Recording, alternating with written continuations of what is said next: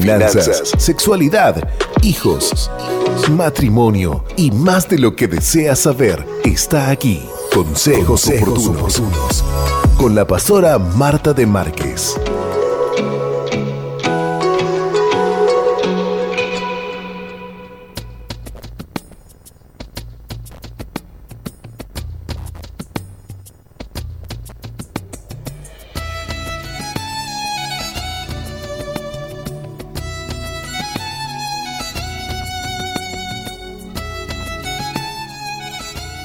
Como cada viernes, 9 y 30 de la mañana, nosotros tenemos una cita con nuestra audiencia junto a la pastora Marta de Márquez, quien nos acompaña en el espacio de consejos oportunos.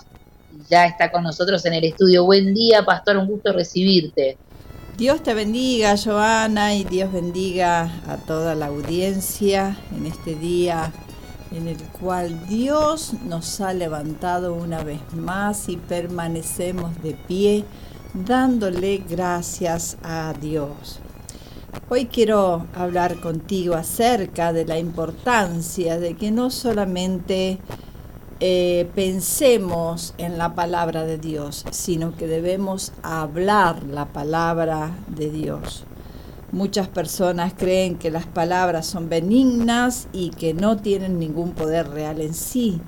No obstante, si se dice en voz alta a sí mismo, Dios, yo confío en ti, usted sentirá una ola de confianza.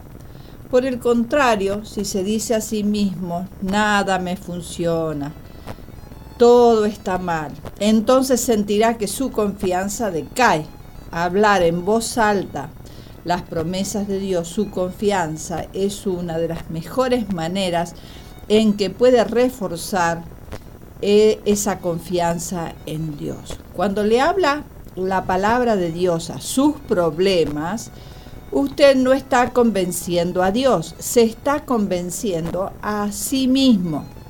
Usted está invitando a que la palabra de Dios salte y le suceda personalmente. La palabra de Dios es cierta 100% del tiempo.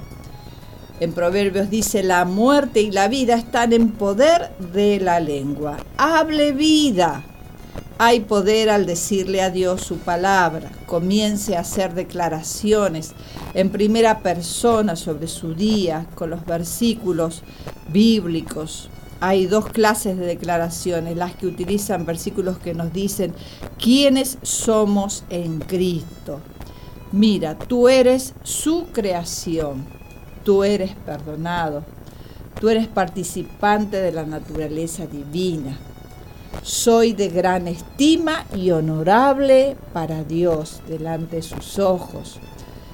Soy más que vencedor por medio de Cristo. Soy profundamente amado por Dios. No temo porque tú estás conmigo. No desmayo porque tú eres mi Dios. No estoy afanado por nada, sino luego que hago mis peticiones delante de Dios con, todo, con toda oración y ruego y con acción de gracias. Yo he hecho todas mis ansiedades sobre ti, oh Dios, porque tú tienes cuidado de mí. No me has dado un espíritu de cobardía, sino de poder, de amor y de dominio propio. Aunque ande en valle de sombra, de muerte, no temeré mal alguno, porque tú estarás conmigo, tu vara y tu callado me infundirán aliento. En mi angustia oré a ti, y tú me respondiste y me libertaste. Tú estás conmigo, no temeré lo que me pueda hacer el hombre. Es muy importante declarar su confianza en voz alta. Cuando estoy enfrentando un desafío, tenemos que hablar y en esa situación mencionarla, decidir confiar en ti, Señor. La diferencia que hace proclamar mi confianza en voz alta es completamente asombrosa. Dios quiere que cada día confesemos sus promesas, que creamos que Él es fiel, que Él está a nuestro lado y que nunca nos va a dejar. Mira qué importante es ver también a través de la perspectiva de cómo Dios nos ve. Al morar y hallar refugio en este Dios llamado el Altísimo, nos colocamos en una posición junto a Él. Esta posición de estar en lo alto con el Altísimo es un lugar de absoluta seguridad, tal como un padre que alza en brazos a su pequeño hijo para alejarlo del peligro. El Señor nos levanta junto a Él, tan alto que el peligro no puede alcanzarnos. Las circunstancias negativas vistas a nuestro nivel a menudo nos dan una sensación abrumadora, de desesperación y alarma. Muy pocos van, ven hacia el plano de arriba. Solamente con el Señor podemos obtener una perspectiva más alta sobre nuestras circunstancias. Comenzamos tanto a observar como a pensar desde una perspectiva diferente. Para aquellos a quienes no les gustan las alturas, el Salmo 91 dice, y, que Dios nos promete, le pondré firmemente en alto. Esa palabra firmemente significa que no puede ser derribado cuando usted está colocado firmemente, usted no tiene razón para sentirse inseguro ni temeroso.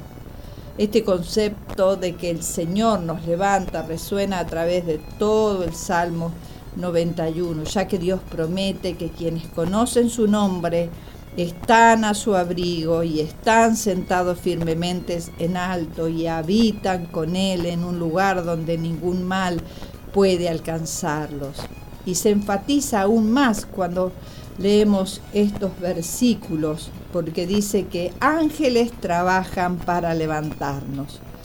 Pablo desarrolla este concepto todavía más. Dios juntamente con él Jesús nos resucitó y asimismo nos hizo sentar en los lugares celestiales con Cristo Jesús. ¿Qué significa estar sentado en lugares celestiales con Cristo? Cuando Dios levantó a Jesús de los muertos, él los hizo más importante que nadie en este mundo. Y Él nos levanta para estar sentados con Él, muy por arriba del caos. Qué importante es recibir esta promesa de Dios, de que Él nos pondrá en alto. Entre más le conozcamos personalmente, más comenzaremos a ver las cosas como Él las ve desde lo alto. Qué lindo es poder atesorar la palabra de Dios y ponerla en práctica. Mira, hay una historia muy tremenda en la Biblia acerca del Hijo pródigo. Esta historia ilustra una demostración de honor alucinante. El hijo se encontraba lejos de la tierra, había desperdiciado el dinero de su padre y, estaban, y estaba hambriento. Tal parece que no fue más que el hambre lo que llevó al hijo de vuelta a casa.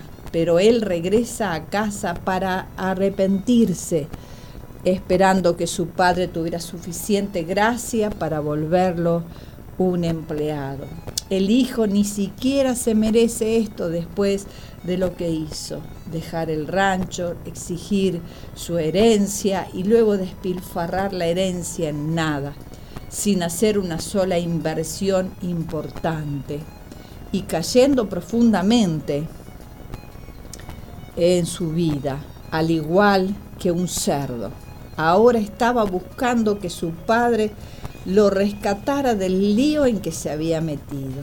Luego de que el chico se llevó la mitad del valor del rancho, fue asombroso que su padre hubiera podido mantener la otra mitad, sin mencionar que era suficientemente exitoso para continuar contratando gente. Sin embargo, si no es suficientemente impresionante observar esto, la parte verdaderamente asombrosa es lo que el padre piensa que debe hacer y levantándose vino a su padre y cuando aún estaba lejos, lo vio su padre y fue movido a misericordia.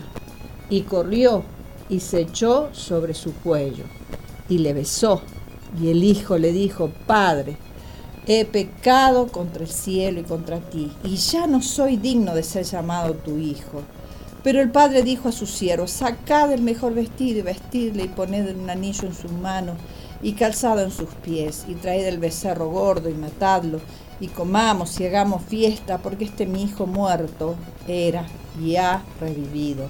Se ha perdido, se había perdido y es hallado. Y comenzaron a regocijarse. El hijo pródigo es un ejemplo bíblico de un hijo que no merecía la gloria que recibió.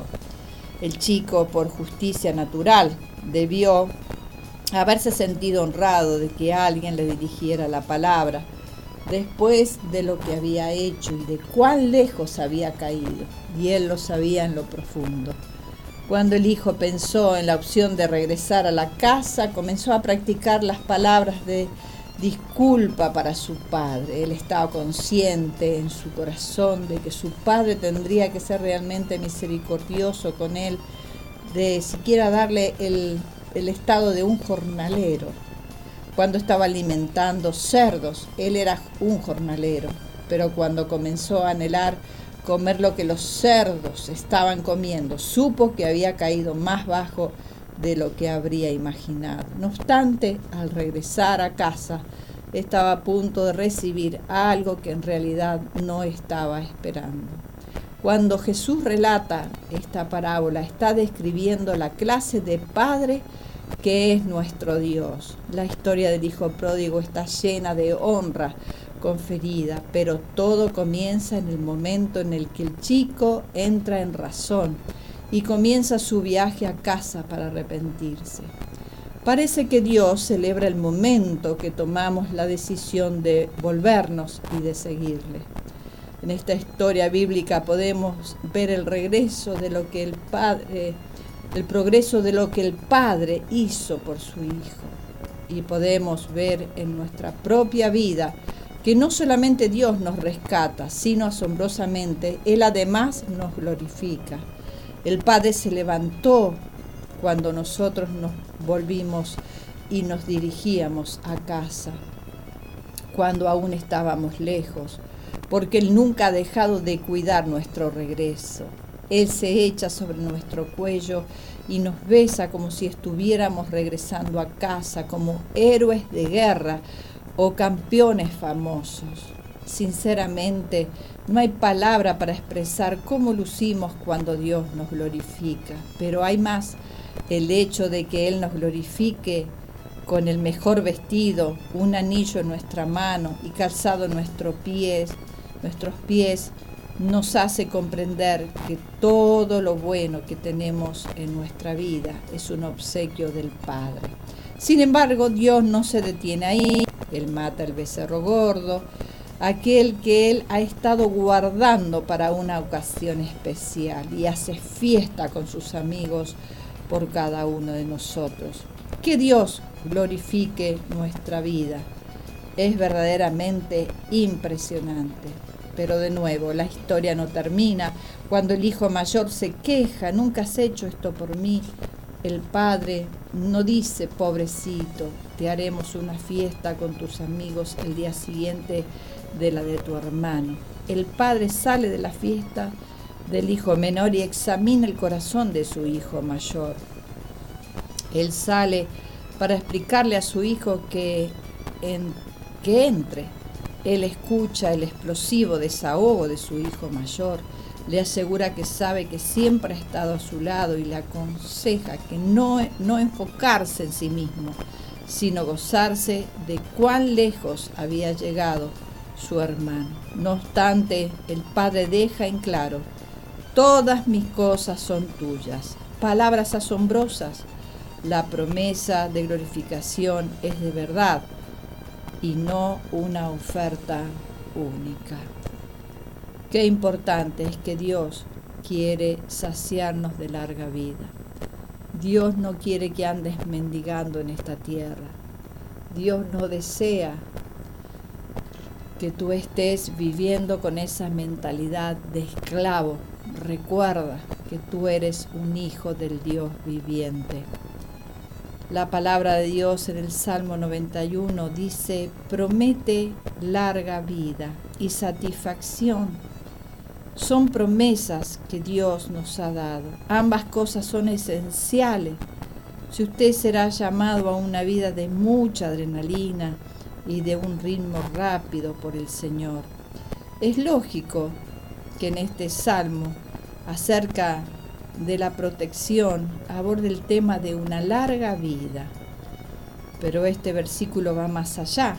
Dios está prometiendo no solo una multitud de días, sino también una vida bien vivida.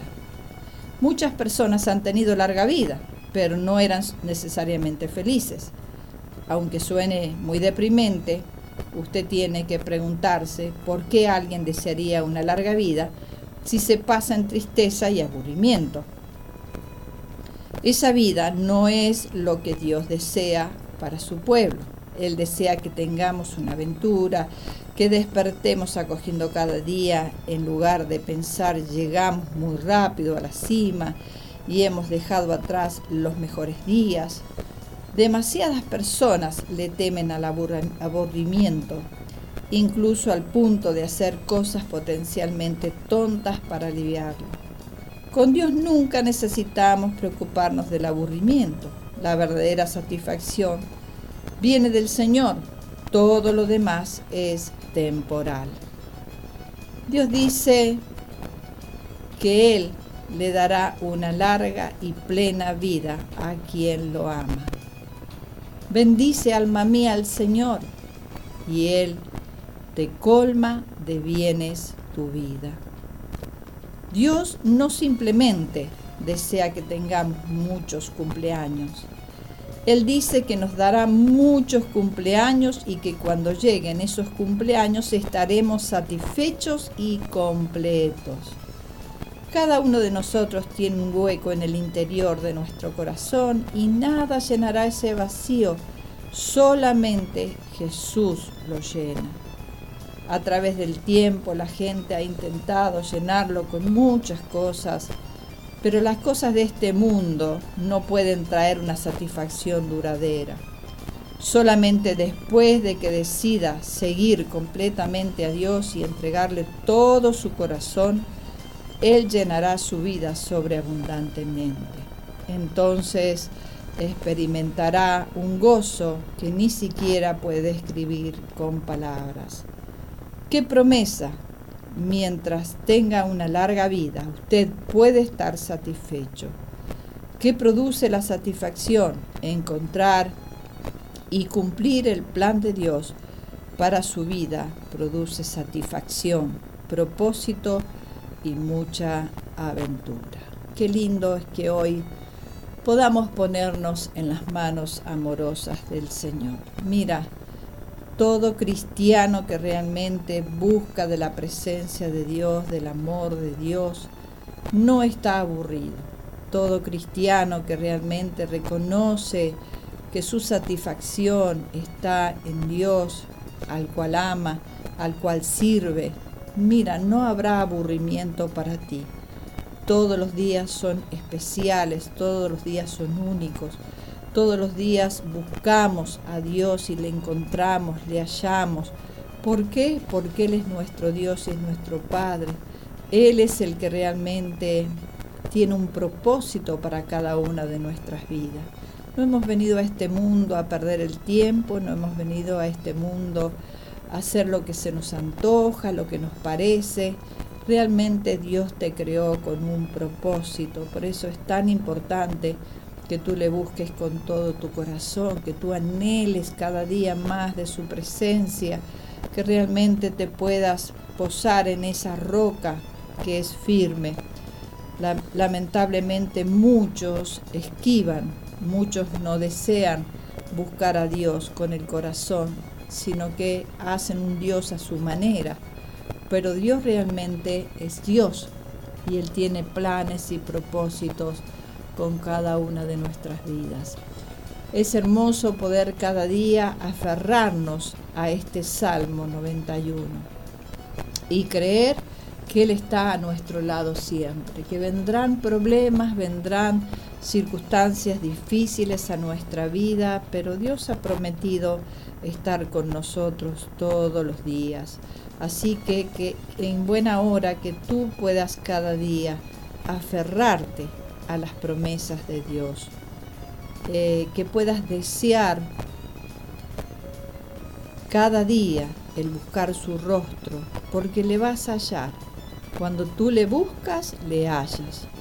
Qué bueno que puedas buscar a Dios con todo tu ser, que puedas entender que solo basta su presencia. Dice así el Salmo 91, el que habita al abrigo del Altísimo morará bajo la sombra del Omnipotente. Diré yo a Jehová, esperanza mía y castillo mío, mi Dios, en quién confiaré. Él te librará del lazo del cazador, de la peste destructora. Con sus plumas te cubrirá y debajo de sus alas estarás seguro. Escudo y adarga es su verdad. No temerás el terror nocturno, ni saeta que vuele de día, ni pestilencia que anda en oscuridad, ni mortandad que en medio del día destruya caerán a tu lado mil y diez mil a tu diestra, mas a ti no llegará. Ciertamente con tus ojos mirarás y verás la recompensa de los impíos, porque ha puesto, has puesto a Jehová, que es mi esperanza, al Altísimo por tu habitación. No te sobrevendrá mal, ni plaga tocará tu morada pues sus ángeles mandará cerca de ti que te guarden en todos tus caminos. En las manos te llevarán para que tu pie no tropiece en piedra. Sobre el león y el áspid pisarás, hollarás al cachorro del león y el dragón. Por cuanto en mí ha puesto su amor, yo también lo libraré. Pon tu amor en el Señor y Él te va a librar. Le pondré en alto por cuanto ha conocido mi nombre. Me invocará y yo le responderé. Con él estaré yo en la angustia. Lo libraré y le glorificaré, lo saciaré de larga vida y le mostraré mi salvación. Mira cuántas promesas tenemos de parte de nuestro Dios. Me invocará y yo le responderé. Clama al Señor en este tiempo. Mm, su palabra dice en Jeremías, clama a mí, yo te responderé y te enseñaré cosas grandes y ocultas que tú no conoces. Muchas veces nos cuestionamos, razonamos tantas, tantos pensamientos que vienen a nuestra mente, el enemigo que nos quiere intimidar, que nos quiere acusar, que nos quiere oprimir. Pero qué bueno es que podamos ir a la fuente y es clamar a Dios, invocar el nombre de Jesús y Él te va a responder. Con Él estaré yo en la angustia. Mira qué promesa tan bonita que tenemos. ¿Estás angustiado? Dios está contigo. ¿Estás pasando tiempos difíciles que no comprende? Invoca su nombre y Él te va a responder y te va a dar la salida y además nos dice que nos librará y nos va a glorificar. Gracias Señor, gracias por ser tan bueno. Dice, y lo saciaré de larga vida. Eh, Dios no quiere que tú acortes tu vida, justamente porque a veces somos desobedientes, así como el hijo pródigo. A veces la vida se acorta, pero qué bueno es que tú puedas buscarle con todo tu corazón, porque su promesa es de saciarte de larga vida y demostrarte su salvación. Oramos. Padre amado, qué linda es tu palabra, cuánto nos reconforta, cuánto nos alienta. Vivimos bajo la sombra del Altísimo, Señor. Tú nos has cubierto y nos has guardado de tantos males que ni siquiera nos hemos dado cuenta, pero ahí ha estado el ángel, ahí ha estado, Señor, tú protegiéndonos y cuidándonos y guardándonos y librándonos. Señor, cómo no amarte, cómo no buscarte con todas estas promesas preciosas que tenemos, Tú eres el Dios que nos protege, que cada día no solamente pensemos en tu palabra, en tus promesas, que la podamos confesar, que la podamos creer, Señor, que tú no nos abandonas, que tú nunca nos dejas y estás siempre a nuestro lado. Señor, toca, toca a aquellas personas que están viviendo tiempos de confusión, sean liberados en su mente, en, esos pensamientos, en esos tormentos, esa alma cautiva, Señor, en el dolor, en la enfermedad. Señor, en esta hora que tú desates tu bendición sobre esas vidas y que tú les transformes para la gloria de tu nombre. Hazles sentir que tendrán larga vida y que tú los salvarás de esa situación que están viviendo. En el nombre de Jesús te lo pedimos. Amén y amén. Que Dios les continúe bendiciendo.